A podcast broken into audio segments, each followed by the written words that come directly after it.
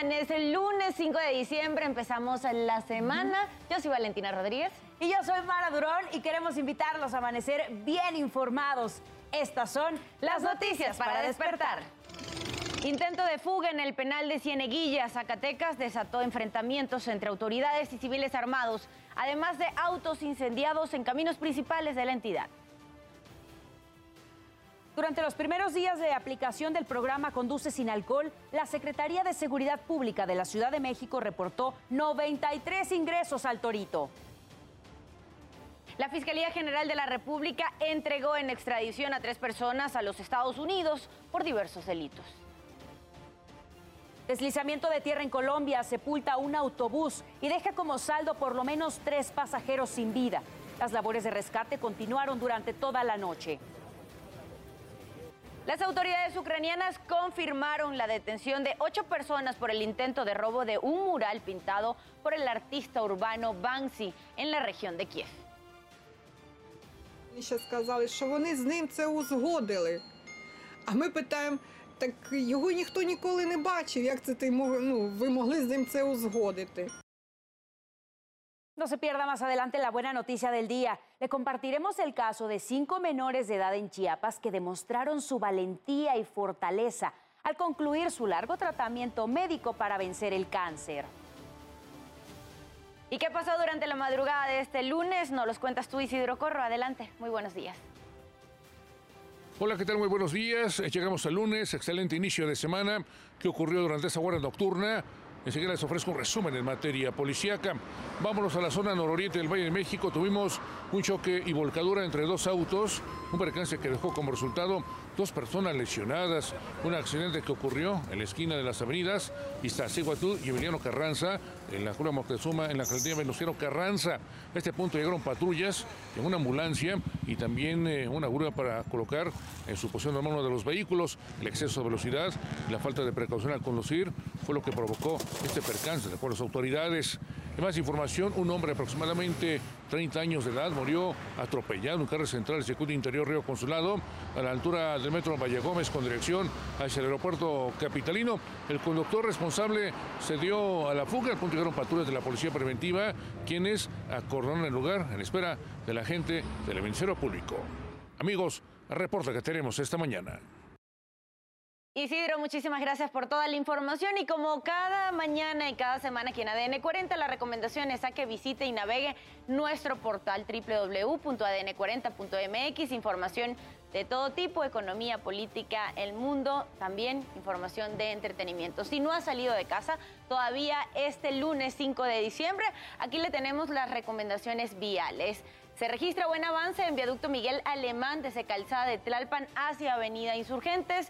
También se registra buen avance en eje central Lázaro Cárdenas desde Fray Servando Teresa de Mier hacia la Plaza Garibaldi. Hay que tomar en cuenta también el pronóstico meteorológico que tenemos para el día de hoy y sobre todo vamos a empezar hablando de la zona norte del país. ¿Por qué? Porque sigue afectando el Frente Frío número 13, sobre todo a las entidades de Tamaulipas, Nuevo León y Sonora. También para acá, Chihuahua, Baja California, Sinaloa, Durango estarán afectadas. Tendrán bancos de nubes como posibles lluvias también por la entrada del Frente Frío número 14 que se va aproximando a territorio nacional y también con la interacción de la corriente en el chorro subtropical. Por otro lado, más abajo del territorio nacional, hablando ya la zona sur, estarán afectando este canal de baja presión y la corriente de bajo nivel generará lluvias de fuertes a muy fuertes para Chiapas, Tabasco, Oaxaca y Veracruz. Hay que tomarlo en cuenta porque esas zonas se verán afectadas por las lluvias y puede que haya incremento en el nivel de ríos y arroyos. Le quiero recordar que a las 12 del mediodía mi compañera Sayoribe estará leyendo los mensajes que usted deje utilizando el arroba de ADN 40 en Twitter y también el hashtag ciudadano en tiempo real. 5 de la mañana con 35 minutos pasamos a nuestro resumen informativo. En Veracruz, familiares de la joven Rosa Isela Castro le dieron el último adiós en medio de protestas y el reclamo de justicia. La víctima de 20 años de edad estaba embarazada. Estuvo desaparecida durante tres días hasta que fue localizada sin vida en el rancho Los Arrieros en Medellín de Bravo. Por estos hechos hay dos personas detenidas. Mientras tanto, se exige que se decrete el Estado la tercera alerta de género por desaparición. Rosicela era una persona muy, muy simpática, ella muy respetuosa. Ella no se metía con nadie y lo único que hacía era, pues ahorita, luchar por su bebé con muchas ilusiones que se las apagaron, pero pues lo importante es hacer justicia por ella. Es un dolor que no se compara con el de nadie, ¿no? La Secretaría de la Defensa Nacional realizó la primera ruta ciclista y paseo dominical con motivo de la eliminación de la violencia contra la mujer. Con la asistencia de más de 7.000 corredores y más de 300 ciclistas, el ejército reafirmó su compromiso para hacer conciencia sobre este tipo de violencia y erradicarla. Consideraron que terminar con el machismo es uno de los primeros pasos para reducir estas cifras. Hay organismos como lo es el observatorio que prevé siempre la presencia de ambientes igualitarios en trato y el evitar cualquier forma de discriminación entre mujeres y hombres. Creo que antes de tomar una acción en contra de una mujer, muchas veces hay que pensar que somos padres de familia, tanto las madres, este, nosotros venimos de una, de una mujer, tenemos hermanas, tenemos hijas, este, madres. Será el lunes 19 de diciembre cuando empiecen oficialmente las vacaciones de invierno para alumnos de educación básica en el país. Concluirán el 30 de diciembre, por lo que serán dos semanas de asueto de forma oficial para los estudiantes. Sin embargo, la Secretaría de Educación Pública estableció que del 2 al 6 de enero se realizará un taller intensivo de formación para docentes, por lo cual el regreso a las aulas será hasta el 8 de enero. Los decesos por casos de meningitis en Durango tuvieron un nuevo incremento durante el fin de semana. La cifra de víctimas mortales llegó a 21 debido al fallecimiento de dos mujeres más. Autoridades de la Secretaría de Salud Estatal reportaron que todavía tienen 70 casos confirmados de meningitis y las más afectadas siguen siendo las mujeres. En Brasil, seguidores de la leyenda del fútbol, Pelé, realizaron una vigilia para mostrar su apoyo colocaron pancartas con imágenes del futbolista frente al hospital donde permanece para rendirle un homenaje y esperando que se recupere. Pelé recibe un tratamiento por una infección respiratoria y previo al gesto de sus seguidores informó en redes sociales que se mantiene fuerte y con esperanzas. 5 con 37 minutos pasamos ahora a los asuntos de, urbe. Elementos de la Secretaría de Seguridad Ciudadana de la Ciudad de México detuvieron a un sujeto de 44 años de edad que posiblemente le disparó a un hombre con un arma de fuego en las calles de la alcaldía Azcapotzalco. Un familiar del lesionado informó que al salir de su domicilio fueron interceptados por dos sujetos quienes los intentaron asaltar y al oponerse uno de ellos sacó un arma de fuego y les disparó. Se dictó prisión preventiva oficiosa contra Francisco Arturo N., director responsable de obra del colegio Repsamen. Está acusado de homicidio en comisión por omisión, bajo el esquema de dolo eventual por la muerte de 26 personas después de que colapsara el plantel durante el sismo del 19 de septiembre de 2017. El martes, el juez determinará si lo vincula o no a proceso. A cinco años de estos hechos, hasta el momento solo hay dos sentenciados de los cuatro acusados. Estamos esperando que la Comisión Ejecutiva de Atención a Víctimas de la Ciudad de México haga un análisis eh, real de los casos, analice de manera diferenciada cada familia y emite esos planes de reparación conforme a derecho. Ya los tribunales federales le han dicho que las resoluciones no están conforme a derecho. Dos mandos policiales fueron suspendidos de su cargo tras el episodio de enfrentamiento ocurrido con vecinos de Xochimilco por la realización de obras hidráulicas tras el enfrentamiento del viernes pasado entre ciudadanos de este poblado en la alcaldía Xochimilco y elementos de la Secretaría de Seguridad Ciudadana Capitalina. La principal vialidad que conecta Xochimilco con el estado de Morelos se mantiene cerrada por habitantes de la zona. Cabe recordar que en la gresca sucedida el viernes 2 de diciembre, 24 civiles resultaron lesionados al dispersarse un bloqueo vial provocado por la inconformidad de los habitantes derivado de los trabajos de obras de drenaje en el poblado. Por este suceso, la jefatura de la Ciudad de México informó este domingo que destituyó al director general de concertación política de la zona sur, Emilio Tonali Ávila, y del director general de la Unidad Política Metropolitana, Fuerza de Tarea, Luis Adrián Huerta Laguna. Y finalmente, se solicitó a la Comisión de Derechos Humanos de la capital del país, encabezada por Nacheli Ramírez, realizar una exhaustiva investigación sobre este asunto para, en su caso, castigar a los responsables. Agustín Rodríguez, Fuerza Informativa Azteca. Y justo por esa situación, el secretario de Gobierno de la Ciudad de México, Martí Batres, quedó asignado para encabezar las mesas de diálogo para atender a la Comisión del Movimiento de Habitantes de Xochimilco. Esto por instrucción de la jefa de gobierno. Y señaló que no se tomarán decisiones en contra del pueblo ni se criminalizará a los manifestantes. No se va a tomar ninguna decisión en contra de la voluntad del pueblo y que no se va a criminalizar a nadie que haya participado en las protestas. Por otra parte, la policía auxiliar de la Secretaría de Seguridad Ciudadana Capitalina ayudó a una mujer a encontrar a sus hijos de 5 y 14 años que se habían perdido en la Alameda Central.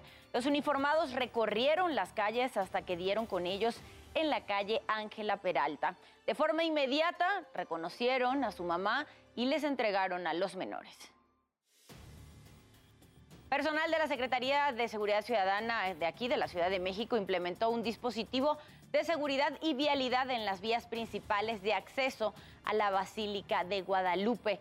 Se destinarán 5.448 policías y se implementarán acciones de vigilancia en las 16 alcaldías para las festividades del 12 de diciembre. Las acciones permanecerán hasta las primeras horas del 13 de diciembre.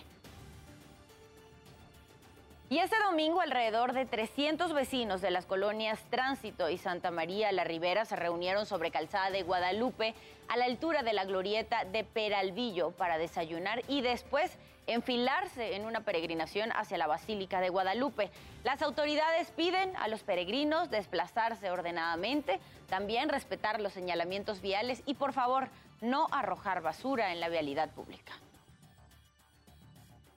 Ante la dinámica de movilidad social y económica que ocurre durante esta temporada de diciembre, las autoridades mexiquenses y capitalinas pusieron en marcha un operativo en el transporte público.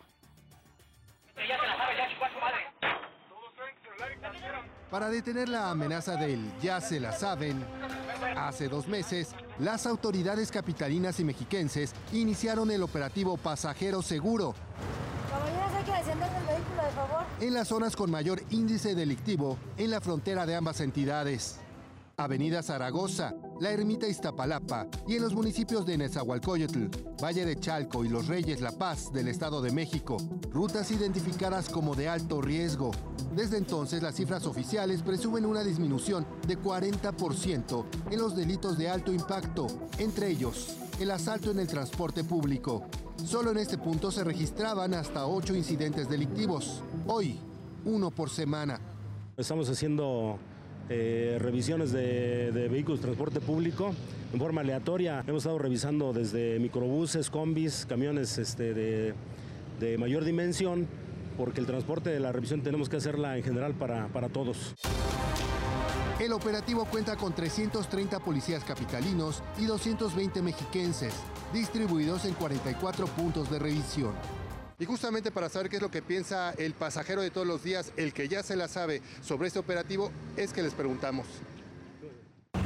Me parece perfecto por la seguridad de los pasajeros, que tantas cosas han pasado. Está muy bien, pero creo que debería estar más seguido, ¿no? O sea, constantemente. ¿Usted qué es lo que opina de estos eh, operativos? Pues sí, son buenos, ya que uno que usa diario el transporte, la verdad sí sale con ese miedo de no vaya a pasar algo más, ¿no? Eh, ¿Estaría a favor de que continúen? Así es. ¿Se encuentran bien? Sí. Sobre todo ahora que ha llegado diciembre, un mes de fuerte actividad económica, una época en la que los usuarios del transporte público demandan mayor seguridad.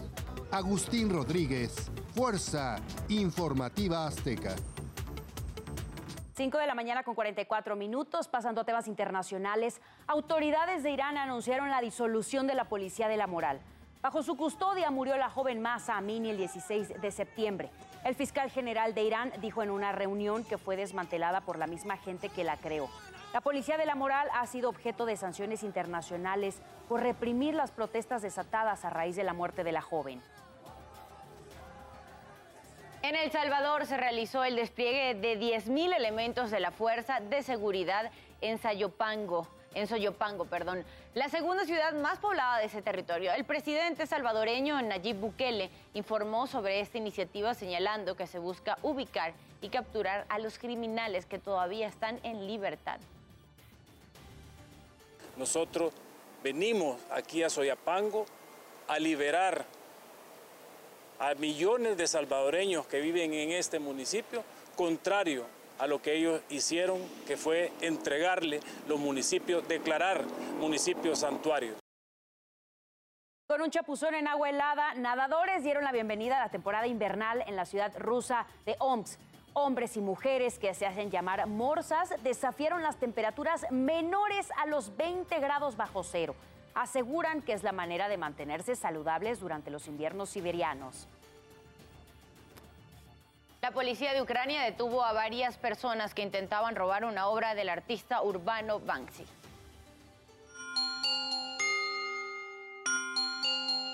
А до речі, що вони ще сказали, що вони з ним це узгодили. А ми питаємо, так його ніхто ніколи не бачив. Як це ти мог, ну, ви могли з ним це узгодити? Desde luego, nadie les creyó. Quienes dieron esa declaración fueron ocho ladrones, a los que atraparon justo cuando trataban de robar uno de los siete esténciles hechos por Banksy en varios edificios destruidos de Ucrania. Cortaban parte del muro donde el artista urbano pintó a una mujer con el rostro cubierto con una máscara antigas y que sostiene un extintor. Pero vecinos los descubrieron y de inmediato llamaron a la policía. Я дуже велику надію маю, що воно повернеться ця картина. Agentes indicaron que el autor de la idea fue un joven de 32 años. Quería llevarse el stencil para resguardarlo, porque pensó que el edificio sería demolido y por lo tanto la obra destruida. Él y sus cómplices de edades entre 27 y 60 años fueron llevados a una comisaría donde han rendido declaración. Далі ми будемо визначатися з експертами, проводити відповідну експертизу стосовно коштовності вказаної речі. Mientras se decide un castigo, la obra permanece bajo protección de los agentes. Seiza Pérez Murillo, Fuerza Informativa Azteca. Usted ya está bien informado y con todos los datos que necesita saber antes de salir de casa. Manténgase conectado en todas nuestras plataformas. ADN 40, siempre conmigo.